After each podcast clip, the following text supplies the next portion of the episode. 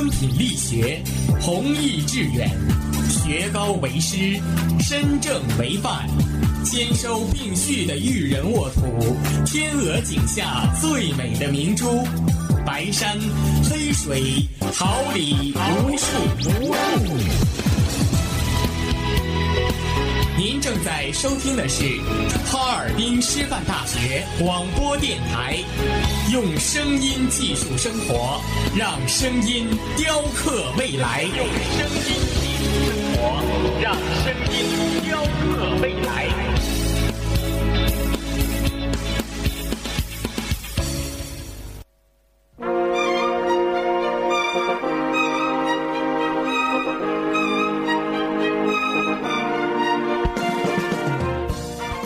华秋实，桃李不言。炫动之声，无限精彩。FM 七十六点二。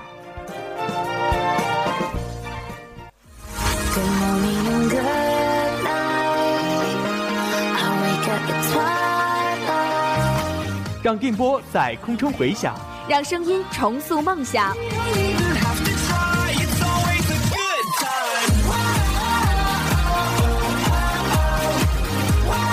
在青春的旅途上，用电波打破沉寂。在年少的岁月里，让声音尘封迷茫。我的快乐源泉，我的青春宣言。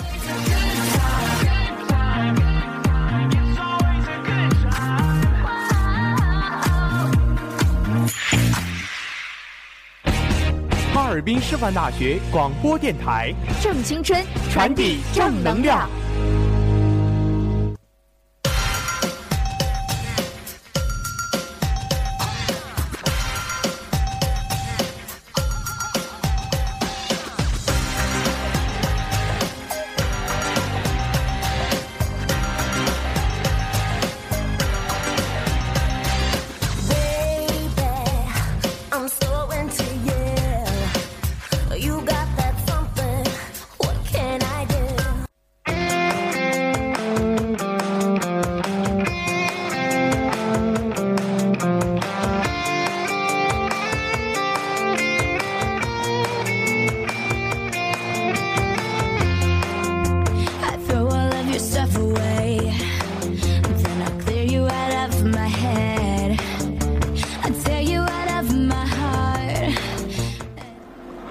我们是发现者，为您寻找校园大事小情；我们是传播者，为您讲述校内点点滴滴，聚焦最热话题，探寻事件真谛。快乐广播，快乐生活。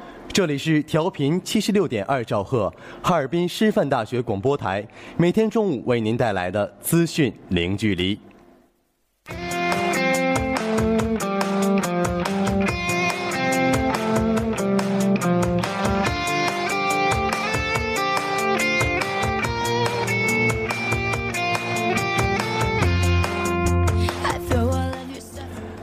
听众朋友们，大家中午好！今天是二零一三年十二月十二号，星期四，农历十一月初十。欢迎大家的准时相约，我是播音朱新博，感谢大家的准时守候。大家好，我是播音王松环，代表直播间里每一位辛勤工作的广播人员，感谢您的准时收听。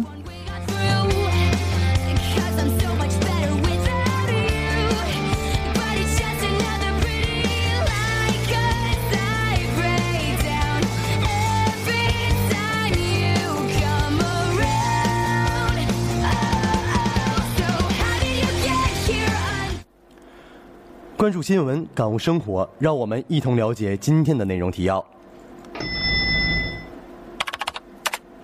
今日校讯直通车将会带您了解我校爱微微拍影视社作品《不作死就不会死》今日首映，传媒学院举办第十一届团活汇报演出，文学院爱国青年学会举办一二九红歌晚会，江南校区举办纪念一二九爱国运动大型朗诵比赛。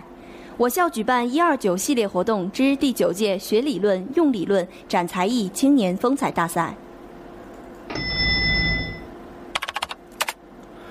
我校教师荣获省五一劳动奖章，伦敦中医孔子学院第五次获得先进孔子学院称号。基础教育学院举行“一二九”板报大赛，我校学生在全国大学生财税技能大赛黑龙江赛区决赛中获得佳绩等相关情况。武汉大学生三千根筷子、一一千根牙签搭建成黄鹤楼。深圳八岁围棋小神童才华惊人，获赞在周瑞阳之上。郭富城称感情是随缘，相信真爱在明天。索契冬奥会禁止印度标识，允许运动员以个人身份参赛。山东十三岁男孩卖凉皮儿撑起一个家，从公益出发，与美丽同行。第三届公益节在京开幕。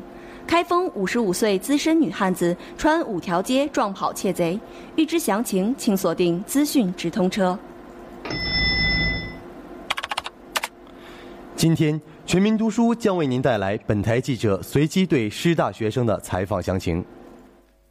有时候心里不自觉地感到寂寞，而其实时间对每个人都下了咒。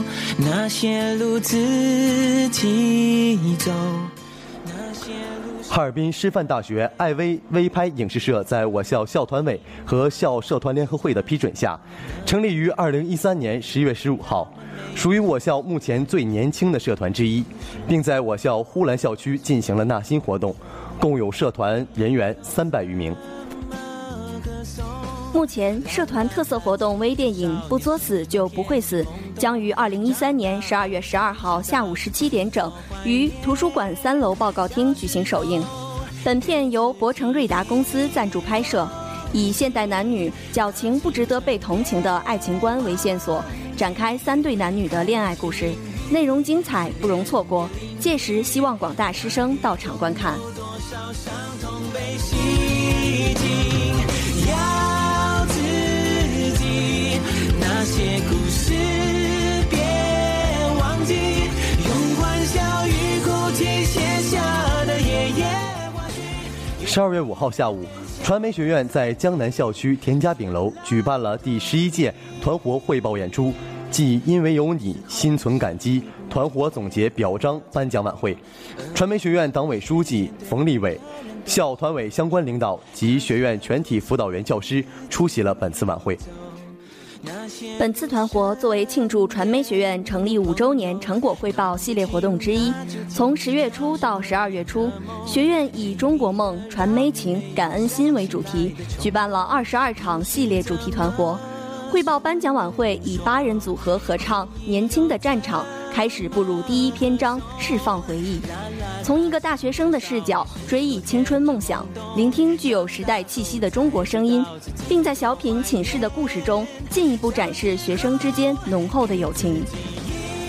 在精彩的民歌联唱之后，晚会进入第二篇章《一路有你》，程同静、陈雨桐等现场演绎恰恰舞，导演组精心准备的学生家长音频寄语，引起了现场观众强烈共鸣。第三篇章向时光致敬，由青年教师刘强携老校友、在校学生带来诗朗诵，合伙致青春，活泼生动、感人真挚，引起观众的阵阵喝彩，将整场晚会推向高潮。晚会结尾，由学生团委合唱《在传媒学院的日子》，为传媒学院五周岁庆生，获得了在场师生的一致好评。此次活动弘扬了当代大学生的精神风貌。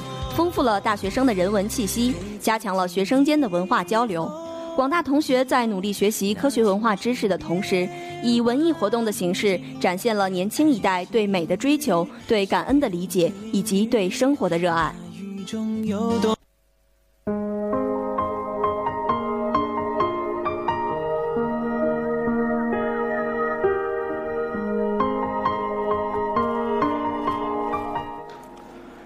歌声缅怀历史，以青春展望未来，为弘扬民族精神、提升爱国热情，文学院爱国青年协会于十二月六号晚举办了一一二九红歌晚会，爱国青年学会及文学院各学生组织代表出席活动。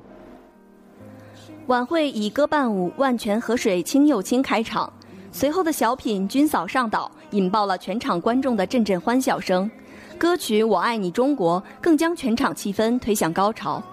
除去缅怀过去的红歌，爵士舞 Bunny Style 用灵活的方式展现了当代大学生的青春与活力。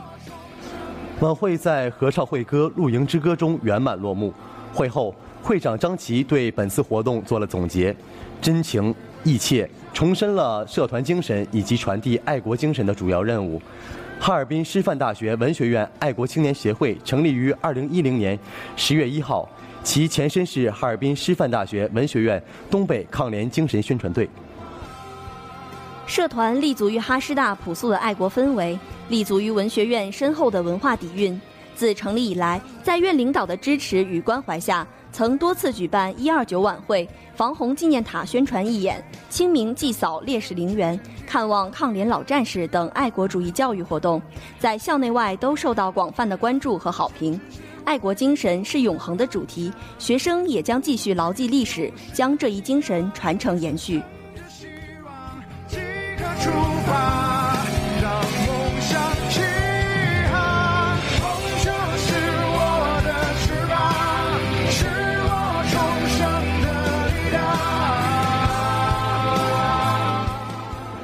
江南校区热血颂青春，丹心铸国魂。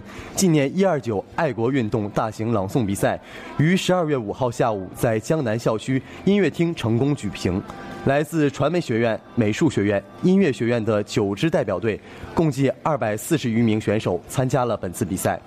团委及江南校区各学院有关领导、辅导员老师和广大同学一起观看了本场比赛。比赛中，各支代表队将自己的专业特点融入到诗歌朗诵之中。传媒学院的京剧表演、美术学院的街舞展示和音乐学院的优美合唱，展示了专业水平和魅力。通过比赛，选手们充分阐释了对一二九运动的理解。他们用自己的作品弘扬历史传统，讴歌伟大成就，满怀美好憧憬。精彩的表演迎来经久不息的掌声，场内观众数次热泪盈眶。最终，经过由团委及各学院领导组成的评委团的评判，音乐学院代表队的《激流三部曲》获得一等奖，音乐学院代表队的原创作品《共筑复兴之梦》，传媒学院代表队的《碧血丰碑》和《新生》获得二等奖，美术学院代表队的《历史不会忘记》，怀念那段红色记忆和泪天中华情，传媒学院代表队的《中国报告》。音乐学院代表队的《祖国儿女》获得三等奖。音乐学院、传媒学院、美术学院分别获得团体总分第一、二、三名。比赛在新一届江南校区学生会干部表演的青春诗歌《祖国我在这里》的真情歌颂声中落下帷幕。共青团哈尔滨师范大学江南校区工作委员会也在本次活动中首次亮相。不知的情节，我被困在名叫寂寞的象限。有风吹过，是我呼唤谁？请呼应我。为进一步学习贯彻党的十八届三中全会精神，弘扬一二九学生运动精神，十二月八号晚，由校团委、校社团联合会主办，政法学院团委承办的纪念一二九学学生运动七十八周年系列活动之第九届“学理论、用理论、展才艺”青年风采大赛在梦溪宾馆二楼报告厅举行。校团委领导、政法学院教师以及部分学院团委老师出席本次大赛，并担任评委。本届青年风采大赛共有来自各学院的四十余组选手报名，经过初赛、复赛的角逐，最终有十四组选手进入到本次决赛。大赛分为才艺展示、知识问答、大众评审评分三个环节。才艺展示部分，选手们采用歌舞、相声、武术、器乐演奏等多种形式，为全场观众奉献了一场精彩的表演盛宴。大赛经过两个半小时的激烈角逐，最终来自体育科学学院的五月天组合荣获一等奖，地理科学学院的曾延哲、李嘉诚和管理学院的王天利、田宇荣获二等奖，其他选手分获三等奖和优秀奖。今年是纪念一二九爱国主义学生运动七十八周年。此次活动的开展，希望能进一步培养和提高青年学生的理论素养，提升校园文化品位，为广大青年学生搭建一个展示自我风采的舞台，同时也增强了广大青年学生对理论知识和社会时事的关注。无论路途多遥远，你在什么地方？望着那片艳阳天，我写下了心愿，头地在今夜的月。如果我有翅膀，我就会不顾一切。由省委高校工委、省教育厅、省教育工会联合举办的黑龙江省高校第二届青年教师教学竞赛已圆满结束。有来自全省二十七所高校的九十七名教师选手参加文科、理科、工科、外语四个科目的竞赛。我校政法学院王婷老师在大赛中脱颖而出，获得文科组一等奖第一名。同时，为推动全省高校教育科研工作，打造高素质教师队伍，鼓励全省高校青年教师拼搏进取，提高教学基本功水平。近日，黑龙江省总工委授予王婷黑龙江省五一劳动奖章。一秒钟一千年，你让我太想念，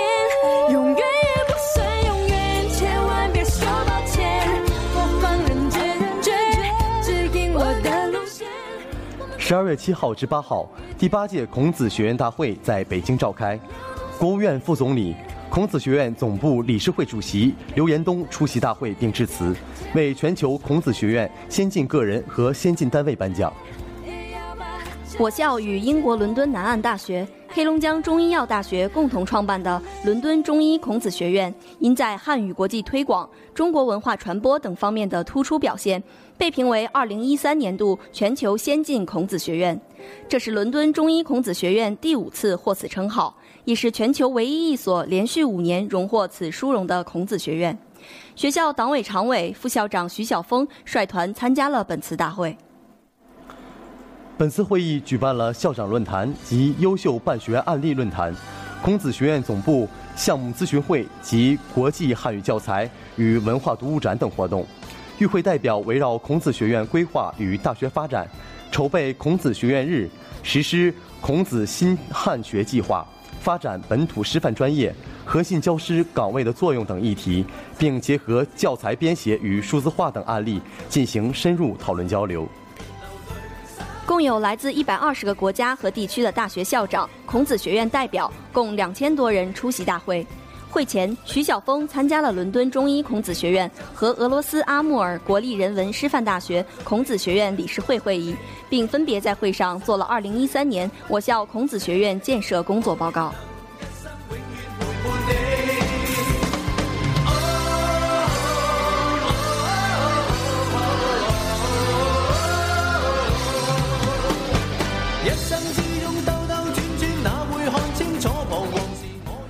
为了纪念一二九运动七十八周年，培养学生的爱国热情，提高学生们的实践创造能力，展现新时期大学生的别样的爱国方式，基础教育学院于十二月九号在西区主楼门前举行一二九宣传板报大赛，全院各专业均参加了本次大赛。本次板报大赛以“一二九”运动为活动主题，围绕此内容，各专业都以不同的形式表达对这种爱国情怀的理解。其中有以“一二九”为背景蓝图，填充与其相关的爱国知识，给人以耳目一新的感觉；有以水墨画为底，勾画青年学生的形象，以此来表达学生们对国家的坚定信念。中国魂是有的专业在此基础上又深入探索出的新的深刻内涵。在与主题相呼应的同时，又体现出专业特色。本次板报大赛下设最佳设计奖、最佳创意奖和最佳活力奖，中文、化学和历史相关专业获得最佳设计奖，管理、生物、教育、经济相关专业获得最佳创意奖，数学、技科、地理、东语、政法、物理、西语和斯拉夫语相关专业获得最佳活力奖。本次板报大赛不仅激发了学生们的爱国热情，普及学生们关于中国革命时期的文化知识，更为新时代大学生的发展指明了方向。相信本次活动的举办，定会在师大校园内掀起一股爱国风潮，形成新时代中的新风尚。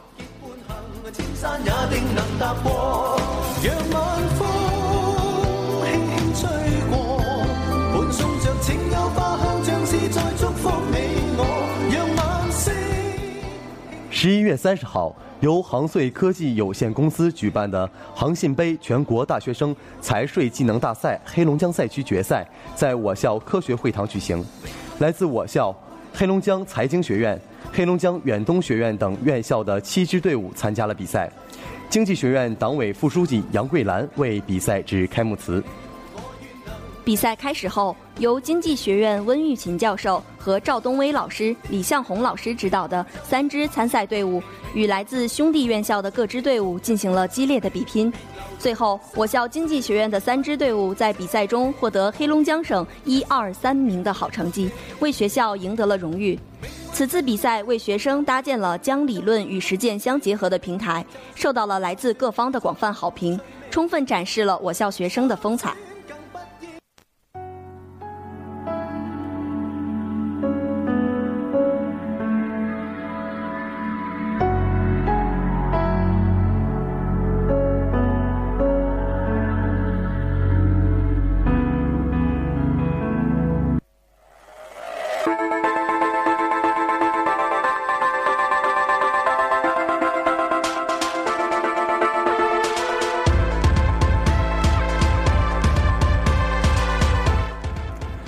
了解时事动态，关注焦点问题，一切尽在资讯直通车。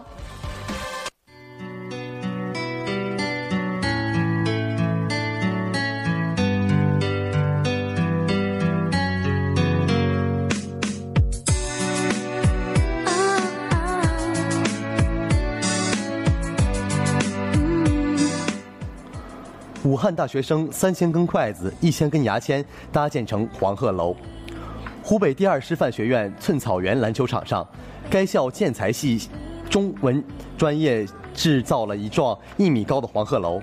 该黄鹤楼耗料近三千根粗细不一的一次性筷子和一千多根牙签，中间的支柱用较粗的筷子搭建，外墙、门窗、屋瓦等主要由较细的筷子构成，而那些翘起的屋檐弯曲弧度大，只能用牙签代替。考虑到成本，底座则用一块木板和一块泡沫板来代替专业建筑模板。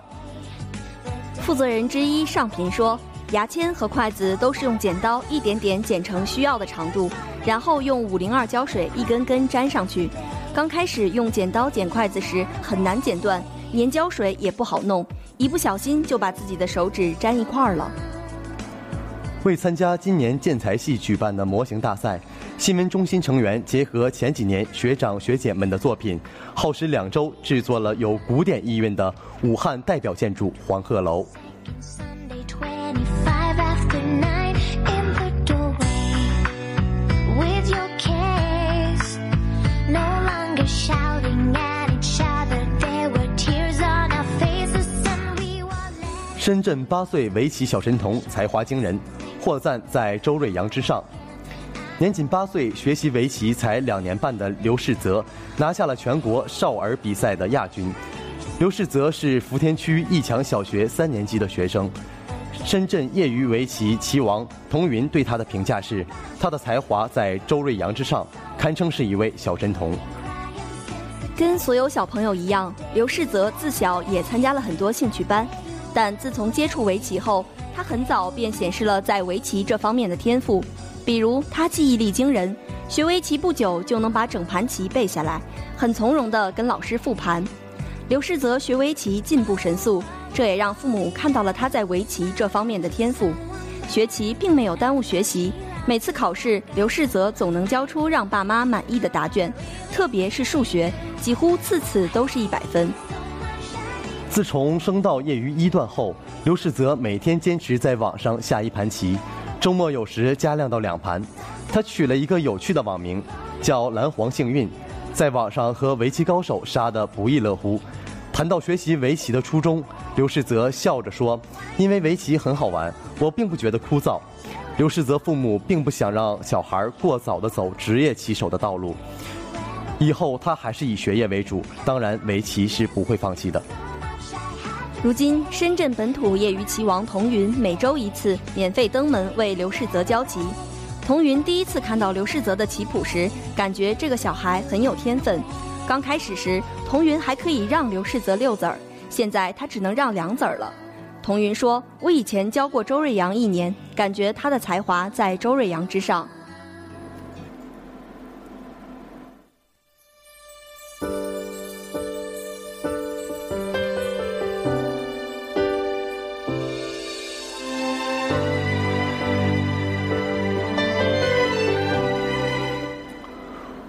郭富城称感情是随缘，相信真爱在明天。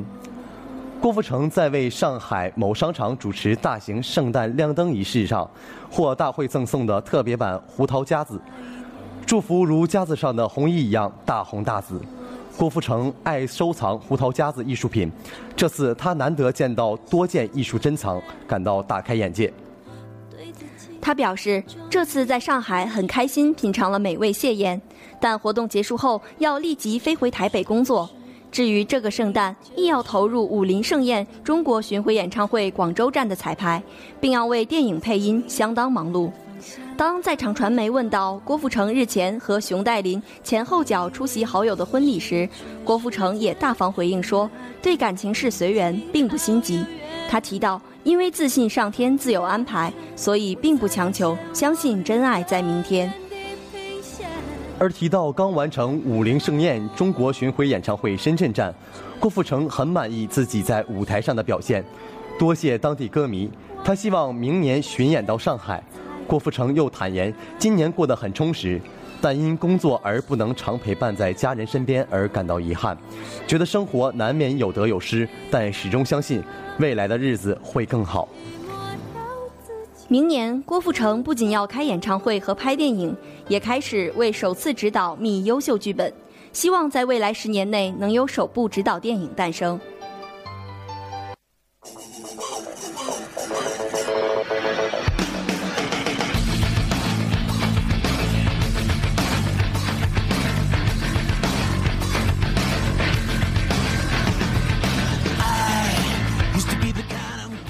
索契冬奥会禁止印度标识，允许运动员以个人身份参赛。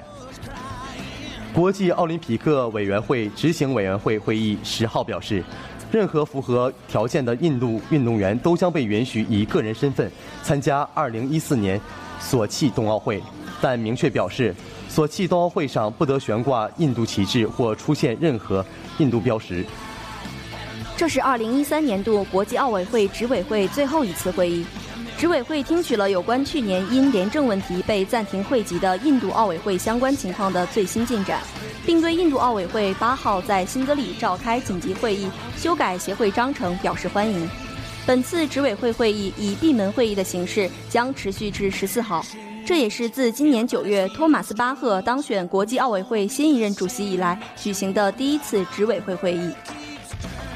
巴赫在当天下午会后举行的记者发布会上表示，当天的会议更多的是讨论专业层面的问题，而不是决策战略性的问题。后者主要将在接下来的四天内进行讨论。巴赫表示，2014年索契冬奥会的筹备工作正在顺利进行，但仍有很多工作要做。他说：“我们相信一切都会到位，我们看到的将是一个供世界最优秀运动员展现的盛大舞台。”巴赫认为，当天会议是富有成果的，这对接下来的四天起到了极大的鼓舞作用。届时，我们将举行集思广益的会议，这正是我所期望的。在极具建设性的氛围下进行开诚布公的讨论，每个人都参与其中，努力找到最好的解决措施。巴赫介绍说，执委会当天主要听取了有关2014年索契冬季奥运会和2016年里约热内卢夏季奥运会的相关报告。就2016年夏季奥运会而言，巴赫强调，此次运动会的成功关键在于各级政府以及与组委会的密切无间的合作与协作。巴赫说，他有可能在索契冬奥会之前前往里约热内卢，以进一步推动合作，确保运动会的成功。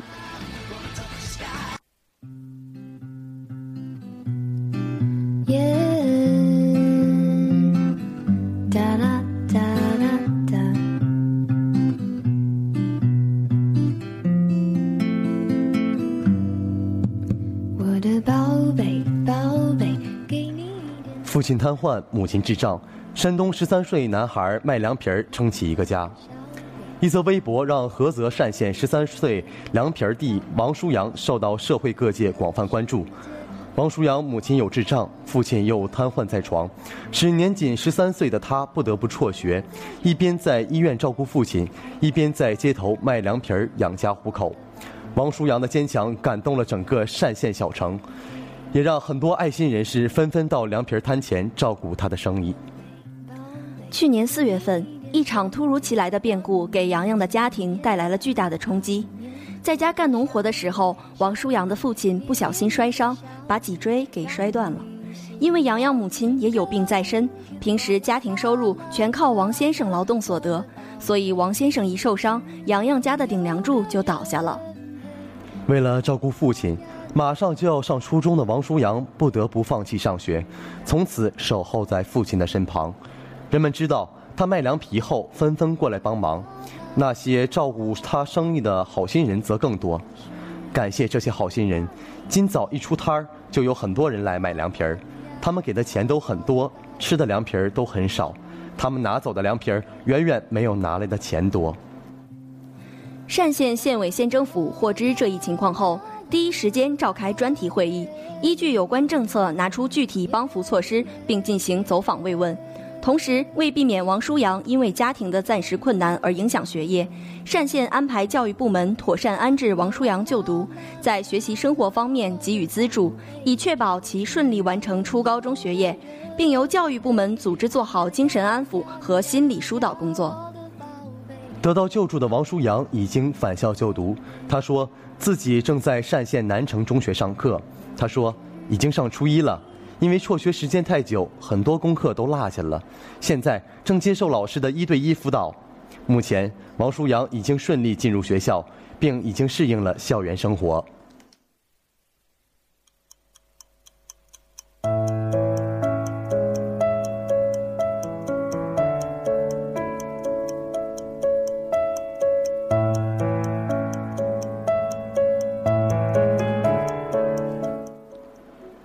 公益出发，与美丽同行。第三届公益节在京开幕，由国内众多主流媒体联袂打造的2013中国公益节即将在2014年1月在京开幕。本届公益节年度主题为“从公益出发，与美丽同行”。公益节当天将邀请到中国最杰出的企业家、慈善家、学者和传媒领袖参加本次活动。公益节设立于2011年，是首次由大众媒体发起的以公益命名的节日，宗旨是弘扬现代公益精神，诠释完整正确的公益理念，引导健康的公益文化。目前，公益节已成为中国公益慈善领域最具影响力的年度盛事之一。第三届中国公益节在内容设置和活动流程上，较两届之前有很大的创意。活动当天设置了开幕式、红毯仪式、公益文化展、公益论坛、颁奖礼、年度倡议、答谢晚宴等诸多精彩环节。活动期间，通过主题演讲、案例分享、互动对话的形式，共享了公益的经验；通过颁奖礼的形式，寻找我们心中的年度榜样，传递公益力量。第三届中国公益节自启动以来，受到了社会各界的广泛关注和积极参与。众多公益学者、商界及传媒领袖纷纷发来寄语，并积极参与本届公益节现场论题的制定。蔡少芬、任泉等明星也通过视频寄语的方式为公益节带来祝福，包括中国财经网、环球网、凤凰网、新浪公益、百度公益等在内的一百余家媒体编织公益报道网络，传递公益力量。他不懂你的心，假装冷静。他不懂爱情，把它当游戏。他不懂表明相爱这件事，除了对不起就只剩叹息。他不懂你的心为何哭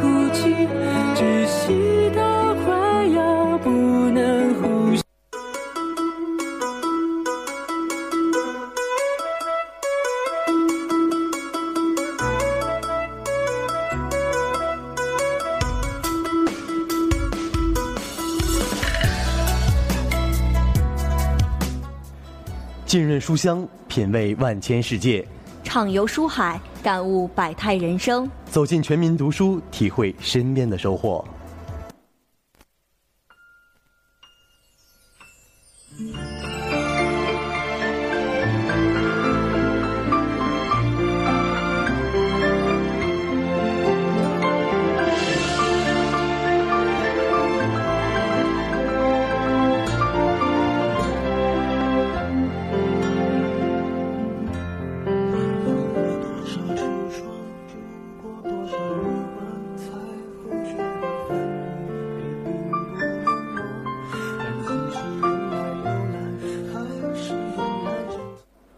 为了了解全民读书活动在我校的开展情况，我们的记者走访了许多同学。在我们的采访中，同学们畅所欲言，讲述了从不同书籍中学到的人生哲理。下面是对我校2012级数学科学学院翟新华同学的采访。本台记者马宁在哈尔滨师范大学理工一号楼幺三七教室为您带来报道。下面是针对全民性大型读书活动中对我校一二级数学科学学院曲清华同学的采访。同学您好，您好，请问您最近在读什么书？有没有最喜欢的一本向我们推荐一下呢？呃，我最近读了张爱玲的《倾城之恋》。那你能简单的说一下这本书所讲述的内容吗？呃，这本书主要讲述的是一个浪漫的爱情故事。呃，其实情节非常简单。呃，讲述了离异后寄居娘家的白流苏遇上了热爱风花雪月的花花公子范柳原。呃，白流苏急于找一个归宿，但是范柳原却因童年的悲剧对家庭失去了责任心。呃，两个人步步为营，靠心理战术的一番爱情角逐后，故事最终以大团圆结局收场。那您能说一下读完这本书之后的感想吗？其实，如果对别人来说，读完这种这本书之后，感想都应该是对爱情方面的，但是我却从中感悟到了当时社会女性地位的悲哀。当时女性的地位要依靠于她的男人，如果一个女性没有男人的话，她就得不到她应有的社会地位和别人的尊重。呃，这也让我们更加了解了当时殖民地生活的动荡的历史，以及对人生一个最悲怆的谜。感谢您接受我的采访。以上内容由本台记者马宁发回。除此之外，我们还对2012级西语学院商务英语专业的王欣欣同学进行了采访。本台记者刘璐在哈尔滨师范大学十一公寓为您带来报道。下面是针对全民性大型读书活动中对我校2012级西语学院商务英语的王欣欣同学进行的采访。同学您好。请问，作为全民性大型读书活动的参与者，你有没有什么想要推荐的书籍呢？嗯，我想要推荐的是唐骏自传。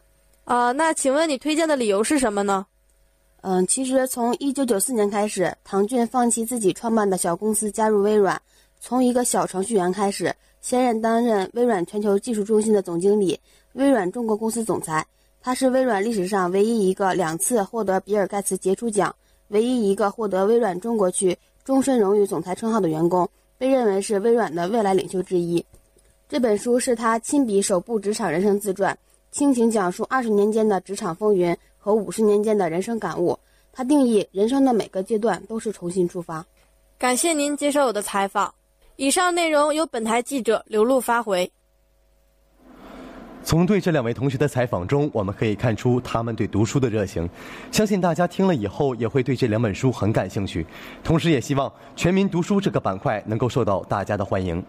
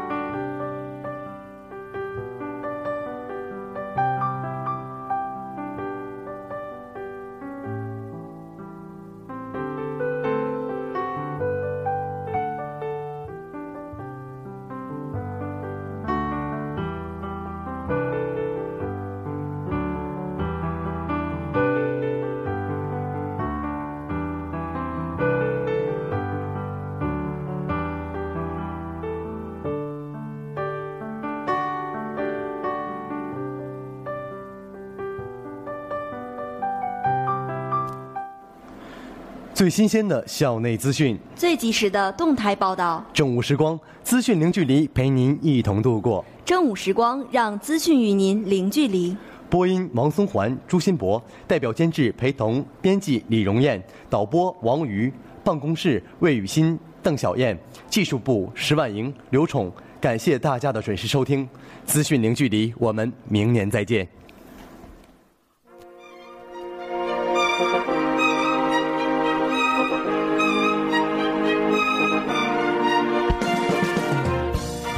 春华秋实桃李不言。炫动之声无限精彩。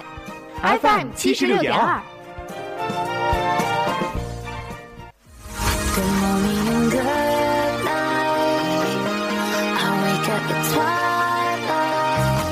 让电波在空中回响。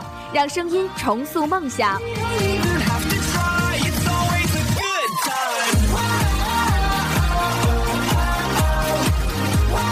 在青春的旅途上，用电波打破沉寂；在年少的岁月里，让声音尘封迷茫。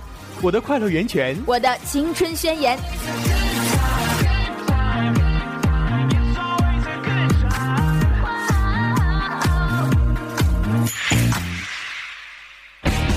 哈尔滨师范大学广播电台，正青春，传递正能量。